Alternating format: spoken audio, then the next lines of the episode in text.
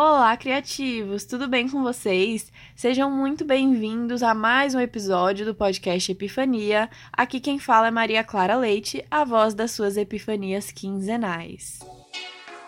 E no episódio de hoje teremos um tema que vocês pediram, vocês votaram lá no meu Instagram.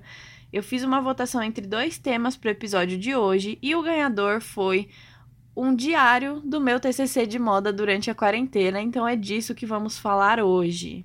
Estou pensando, inclusive, em transformar esse tema numa pequena série, trazer mais alguns episódios relatando como está sendo esse processo de fazer um TCC de moda durante o isolamento social, quais são as adaptações, como que é a experiência. Então, se vocês quiserem que eu faça isso, comenta lá no perfil do podcast no Instagram, que é @ep.fania e fala se você quiser que esse tema seja transformado numa pequena série.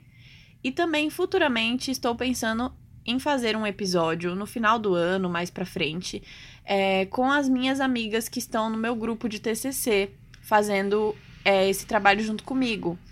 Porque eu queria fazer um, um episódio explicando realmente qual foi a nossa ideia para esse projeto, qual foi a, a nossa base é, teórica, quais foram os fundamentos que nós tivemos para construir essa proposta de marca, porque como eu vou explicar daqui a pouco, o TCC de moda ele consiste também em fazer uma proposta de marca.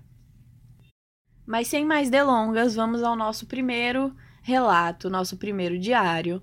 E eu tô praticamente sem roteiro aqui hoje, tem alguns tópicos que eu anotei que eu preciso falar, mas em geral eu quero que seja realmente um relato dessa experiência. Então eu vou deixar fluir, vamos ver para onde isso vai, para que vocês entendam realmente como está sendo esse processo que é muito diferente do que todos nós esperávamos de um TCC, todos nós do meu curso, né? Então eu vou começar com uma pequena contextualização do meu curso e do que é preciso entregar como TCC de moda no caso da instituição em que eu estudo. Talvez nem todos aqui tenham escutado o primeiro episódio do podcast. Para os que não escutaram, eu vou dar a chance de pausar agora esse episódio, escutar o primeiro e depois voltar aqui. Mas no primeiro episódio eu fiz uma apresentação, uma breve apresentação sobre mim, e eu citei que eu curso design de moda. Eu faço bacharelado em design de moda e eu estudo na instituição de ensino AMB Morumbi, que muitos devem conhecer, é uma instituição aqui em São Paulo. E no contexto dessa instituição, o que nós temos que entregar como alunos de design de moda como trabalho de conclusão de curso? Basicamente, nós temos que fazer uma coleção de 10 looks que devem ser confeccionados. E esses 10 looks eles são feitos ao longo de um ano. Ou seja, como o curso tem 4 anos, é ao longo do último ano do curso, que são o sétimo e o oitavo semestre. Portanto, a entrega da coleção fica dividida entre dois semestres. No sétimo semestre do curso são entregues os primeiros cinco looks da coleção. Porém, o grupo já tem que apresentar para a banca a proposta dos outros cinco looks que virão a ser confeccionados no oitavo semestre, completando 10 looks confeccionados, uma coleção de 10 looks. Porém, esses 10 looks precisam vir acompanhados de uma monografia que contextualize essa coleção e essa proposta de marca, porque nós temos que entregar uma proposta de marca e também um projeto de inserção dessa marca no mercado. E essa monografia ela deve trazer uma contextualização do porquê que essa marca tem relevância, porquê que essa coleção tem relevância e esse tema que você escolheu é importante de ser abordado no mundo da moda. Então nós temos vários parâmetros projetuais é, parâmetros estéticos, lógico, mas também parâmetros sociais, ambientais, questão de sustentabilidade, uh, enfim, diversos outros parâmetros que precisam estar de acordo com um contexto e que precisam fazer sentido para inserir esse produto, esse, essa marca no mercado de uma forma coesa. E essa contextualização, que vai para além do parâmetro estético, engloba inclusive essa inserção de um produto coeso, de uma marca coerente no mercado, é, ela é necessária no caso do meu curso, porque o meu curso não é moda estilismo e não é moda simplesmente, ele é um curso de design. E tem uma pequena diferença aí, na verdade até não tão pequena assim, entre esses cursos. É, eu quero inclusive trazer futuramente um episódio que explique um pouco das premissas do design independentemente da área, né? O design gráfico, de moda, design digital, enfim. É, mas basicamente, para resumir aqui, o design ele parte é, de necessidades de um público na, na realização dos seus projetos. Então, um projeto de design ele vem para suprir uma necessidade. Muitas vezes é um desejo simbólico, não necessariamente vai ser para produzir um, um produto que não existe para determinado público. Ah, por exemplo, um, um público com deficiência que precisa de um produto tal. Pode ser essas necessidades, né, fisiológicas, ergonômicas, mas também pode ser simplesmente suprir um desejo simbólico do público. E por isso também é importante não fazer simplesmente um produto que supra uma necessidade, mas todo um projeto de inserção desse produto. Porque não adianta você fazer um produto incrível, mas que não vai ter uma identidade visual, né, da marca, por exemplo, que vai chegar no público que você quer atingir às vezes o público não vai se sentir representado e aí você não vai conseguir vender para aquelas pessoas que você quer vender. Então, basicamente, tem toda essa complexidade de não criar apenas um produto, mas todo um projeto e também um produto que tenha um tenha um cenário, né? Tenha um, um background. Eu não, não sei uma palavra melhor para usar aqui, não gosto de usar a palavra em inglês, mas enfim, é um background que faça sentido para aquele público que você quer atingir. E isso passa por todo o processo de criação do produto, desde o momento em que você decide os materiais que você vai usar, até o momento que você decide a modelagem, no caso da, da moda, né? Uh, enfim, passa por todos esses aspectos e todos os parâmetros que você vai fazer com o seu projeto, que você vai suprir com o seu projeto, eles devem ser coesos com o público que você pretende atingir e com o contexto né, desse público o que é um pouco diferente da, dos cursos de moda e estilismo, por exemplo. Eu nunca cursei moda e estilismo, então eu não tenho 100% de, de propriedade para falar. Mas pelo que eu sei, né, pelo pouco que eu conheço, o estilismo ele tá muito mais ligado a uma expressão artística. Não que o design não esteja, mas o design ele traz essa expressão artística unida a outras, é, outras prioridades que são, por exemplo, suprir as necessidades do cliente, enfim, todos esses outros parâmetros. E o estilismo muitas vezes ele é a moda como arte mesmo, é, sem ter muita intenção de inserir esse produto no mercado. Às vezes se tem também, né, essa intenção, mas não necessariamente. E o design normalmente ele tá sempre nessa busca de inserir o produto no mercado, mesmo que não seja uma produção em massa, mas inserir num contexto que faça sentido e que atenda a um público. Então, eu não sei exatamente como funciona um TCC de estilismo ou de moda, simplesmente. É, então, se algum estudante aqui de estilismo estiver me escutando, puder me falar, me dar uma clareada nas ideias, me manda uma DM, porque eu gostaria muito de saber quais são as diferenças, né, nas nuances que são cobradas para um, uma pessoa que faz design e uma pessoa que faz estilismo. Mas enfim, esclarecidas essas peculiaridades do curso de design, você já deve imaginar que nós tivemos que buscar alternativas, né, e adaptações para fazer esse TCC nesse contexto de pandemia e isolamento social em que estamos. E, inclusive, começamos o nosso TCC, eu e o meu grupo, porque o TCC que a gente está fazendo é em grupo. Tem gente que faz individual, mas a maioria das pessoas faz em grupos, por ser muito caro de confeccionar e é muito trabalho, então a gente divide e fica mais suave. Mas enfim, nosso grupo começou a fazer tudo fisicamente em fevereiro, quando voltamos às nossas aulas. E começamos a fazer levantamento bibliográfico, uh, nossas leituras, mapeamento de materiais. Porém, chegou um momento que cancelaram as aulas, né? Suspenderam as aulas, aliás. E daí, seguindo daí, nós seguimos achando que voltaria em breve, né? Ficaríamos o quê? Dois meses, talvez, em casa. E depois voltaríamos a fazer tudo fisicamente tranquilo. Mas não foi assim que aconteceu. E já nesses primeiros momentos, nos primeiros meses, é, nos primeiros dois, um ou dois meses, né? Nós já tivemos que buscar adaptações, mesmo achando que voltaríamos a fazer as coisas fisicamente. É, imagina, né, depois que a gente tinha que entregar teoricamente cinco looks confeccionados. No caso do meu grupo, nós começamos a fazer as pesquisas bibliográficas, né? Procurar literatura sobre é, o tema que nós quisemos tratar, que no caso foi uh, o envelhecimento da mulher brasileira e as relações desse tema com o design de moda. É, futuramente eu pretendo estender um pouco mais e explicar para vocês um pouco mais detalhadamente desse projeto, mas só para contextualizar vocês, esse foi o tema que nós escolhemos trabalhar na nossa coleção. E daí nós fomos atrás de literatura sobre o envelhecimento da mulher brasileira, quais são os pesos da sociedade, né, sobre a mulher é, no processo de envelhecimento. E posteriormente nós fomos atrás de conversar com mulheres, é, entrar em contato com mulheres, principalmente da faixa etária que a gente queria trabalhar. Mas não somente, encontramos também mulheres mais novas e conversamos também com mulheres mais novas.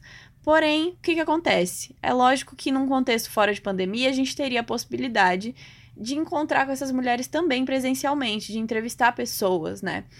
E como não podíamos sair de casa, nós recorremos a questionários online que normalmente já são usados, é, mesmo fora da pandemia, para poder atingir um número maior de pessoas.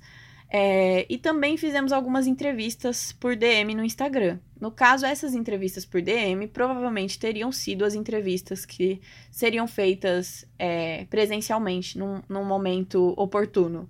É, mas não aconteceu, então fizemos as entrevistas online mesmo que são entrevistas mais qualitativas, enquanto os questionários eram mais quantitativos. As perguntas eram repetitivas, a gente queria fazer realmente gráficos para comparar, né, a quantidade de respostas. E quando a gente foi entrevistar essas mulheres, foi uma coisa mais. É, a entrevista ia sendo levada de acordo com o que a mulher ia falando pra gente, e a gente foi de uma forma mais subjetiva.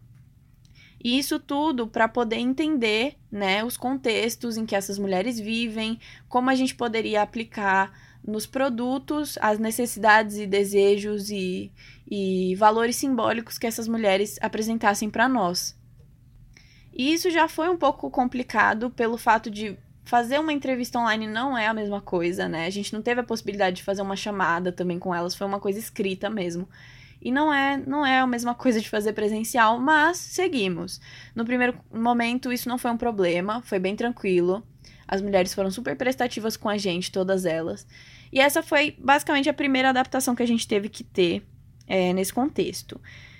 Porém, achávamos ainda que íamos voltar, né, fisicamente, que ia ter um, um momento em que a gente ia estar juntas é, novamente de forma presencial. Mas não aconteceu ainda, né? Seguimos à distância, mas seguimos produzindo.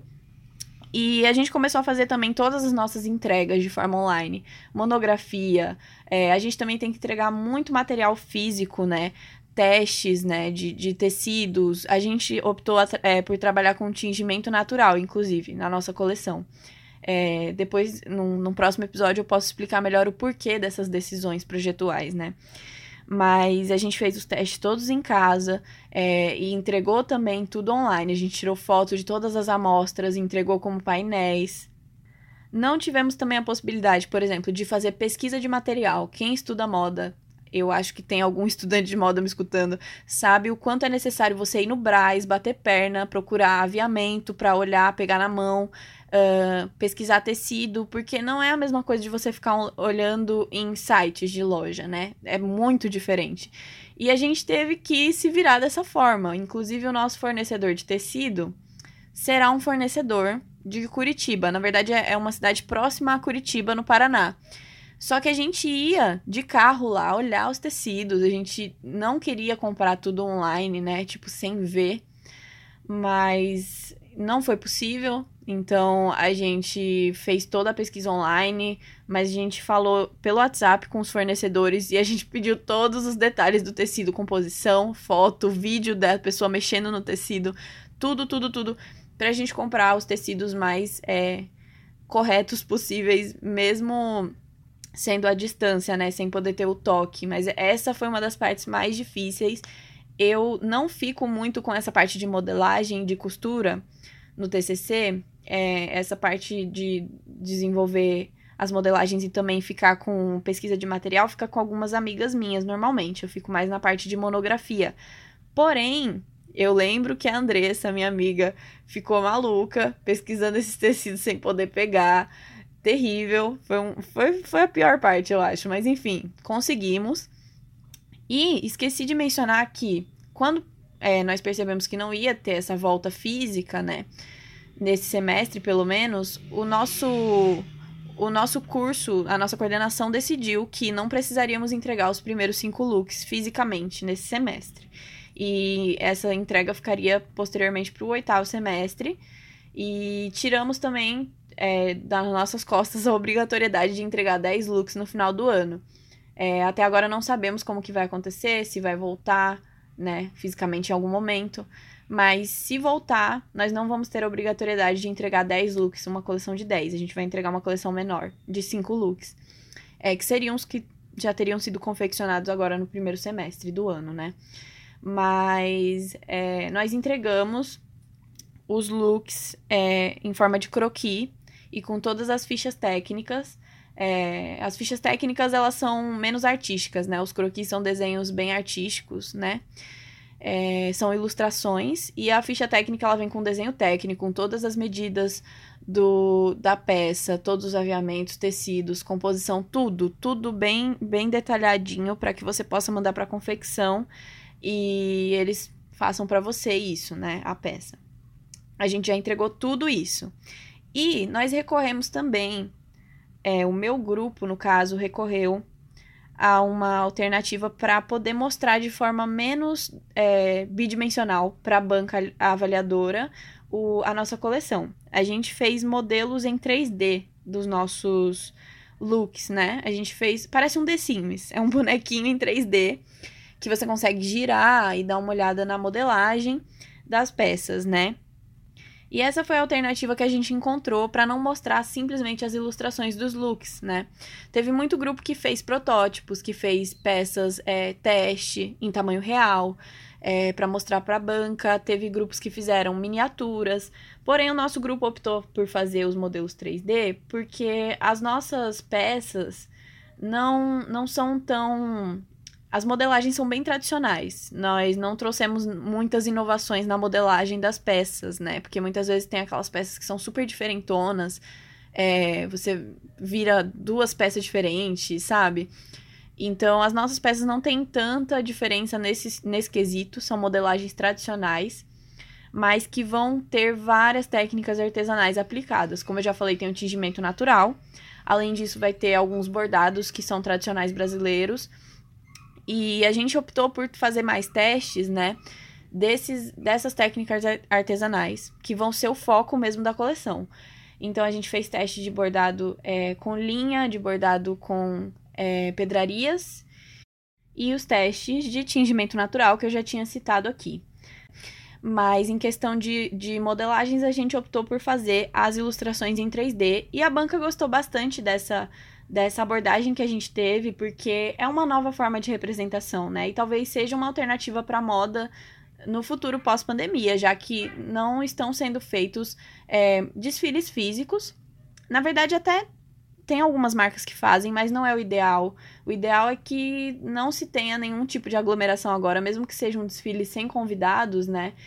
Tem os modelos ali que precisam estar tá, é, em contato com o maquiador, com o cabeleireiro, enfim. Então, talvez essa seja uma opção, né, para o mundo da moda no futuro pós-pandemia, para evitar essas aglomerações. Inclusive, já houveram marcas que recorreram a esse, essas ferramentas 3D para fazer seus desfiles. É, teve uma estilista do Congo, que ela é dona de uma marca chamada Anifa, eu não sei como, como pronuncia, se é Hanifa ou Anifa, mas é H-A-N-I-F-A. Se alguém quiser procurar para olhar, essa estilista, ela fez um, um desfile totalmente em 3D, sem modelos, né? Com, com roupas em 3D desfilando. E ficou incrível, gente. Extremamente realista, extremamente bonito de se ver. Meio que hipnotizante até. Então, essa foi uma das adaptações que nós é, tivemos, né? Na confecção da nossa coleção. É, também tivemos alguns, alguns desafios na hora de fazer os planos de negócios, é, essa inserção do, do produto no mercado, porque além da gente fazer simplesmente questionários online para mapear os hábitos de consumo das pessoas que a gente quer atingir, né, como público, uh, a gente também não teve a possibilidade de, de fazer coisas que normalmente a gente faz, que é ir no shopping, é, observar marcas que a gente considera como nossos concorrentes, é, olhar até as peças, né, dessas marcas fisicamente. E a gente não teve essa possibilidade, a gente teve que procurar a história dessas marcas é, num, num contexto online, observar o e-commerce dessas marcas, como elas se comportam nas redes sociais, que também é um mapeamento muito essencial para ser feito mesmo com a possibilidade de fazer um mapeamento físico, mas essa parte física faz um pouco de falta. De às vezes a gente até vai fazer tabela de medida, né, nas lojas. Muitas vezes os estudantes de moda vão em lojas de departamento em geral e medem algumas peças, né, para tirar as medidas é, que eles usam como as medidas do corpo para essas peças, né? Tipo, pega um tamanho 38 e mede, aí pega um tamanho 40 e mede também. Aí faz uma tabelinha de medidas e compara com as medidas que a gente usa para as nossas coleções. E é bem importante isso porque é uma questão ergonômica, né? Muitas vezes as marcas é, de departamento, principalmente, não atendem a maioria dos corpos, que são corpos comuns, né? E que muitas vezes não, não são atendidos pela moda. Então, essa falta do, do contato presencial, né? Também com, com as marcas, com o ambiente de venda, foi um pouco desafiador, mas nós fizemos os mapeamentos dos nossos concorrentes, tudo via online. E nós também fizemos várias chamadas ao longo do semestre com o grupo, né? O grupo, o meu grupo é composto por cinco pessoas, eu e mais quatro meninas, e a gente continuou fazendo chamadas em vídeo durante todo o semestre, né? Skype, o famoso Skype, ajudando, salvando vidas, porque a gente tinha muita coisa para resolver e que a gente podia resolver quando a gente ia na faculdade, né, durante os intervalos, a gente sentava numa mesa e, e falava, ó, oh, para essa semana temos que entregar tal e tal coisa. Dividia as funções, tudo mais. Então foi um pouco complicado. Porque a gente não se via todo dia também. Mesmo fazendo as reuniões, não era todo dia. A gente fazia três, duas vezes por semana.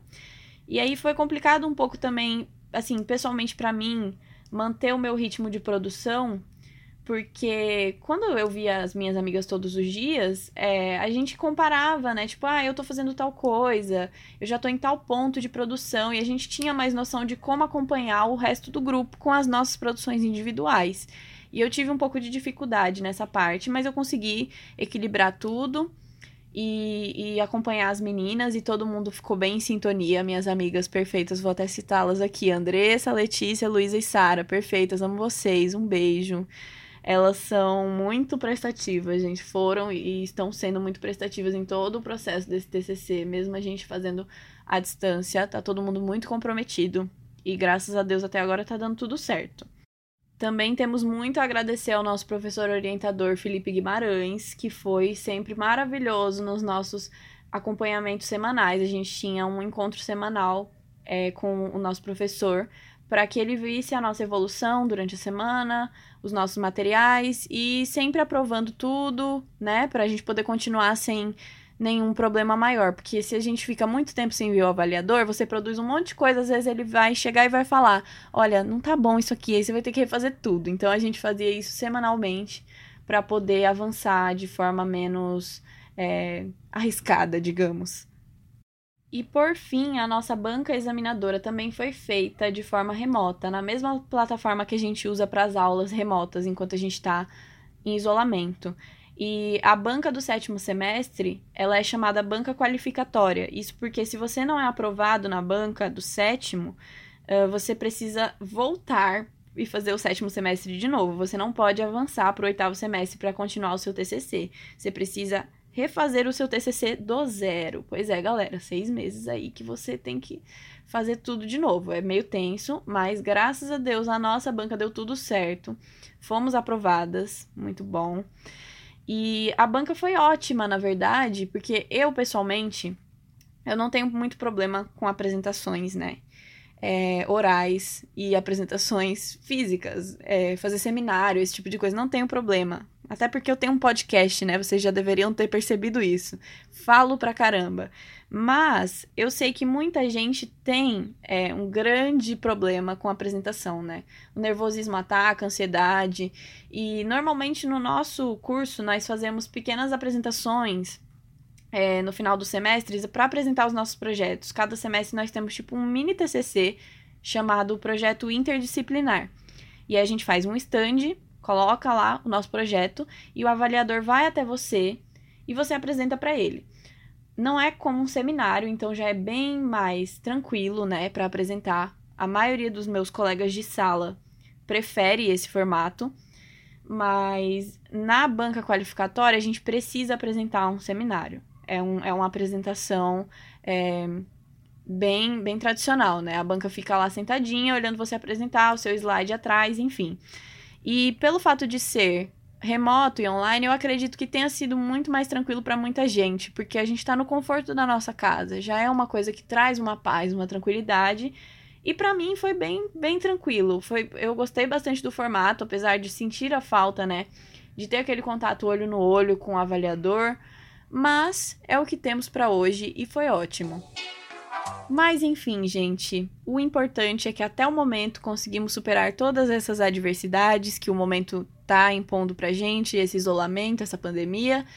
Fomos bem-sucedidas na apresentação da banca e seguimos com o nosso TCC de vento em popa para o oitavo semestre. Vamos continuar com a nossa proposta de marca, que um dia, quem sabe, não pode virar uma marca, não é mesmo? Então, se você quiser ficar atualizado sobre tudo que vai acontecer no TCC daqui para frente, a indicação da semana vai ser exatamente o perfil do meu próprio TCC.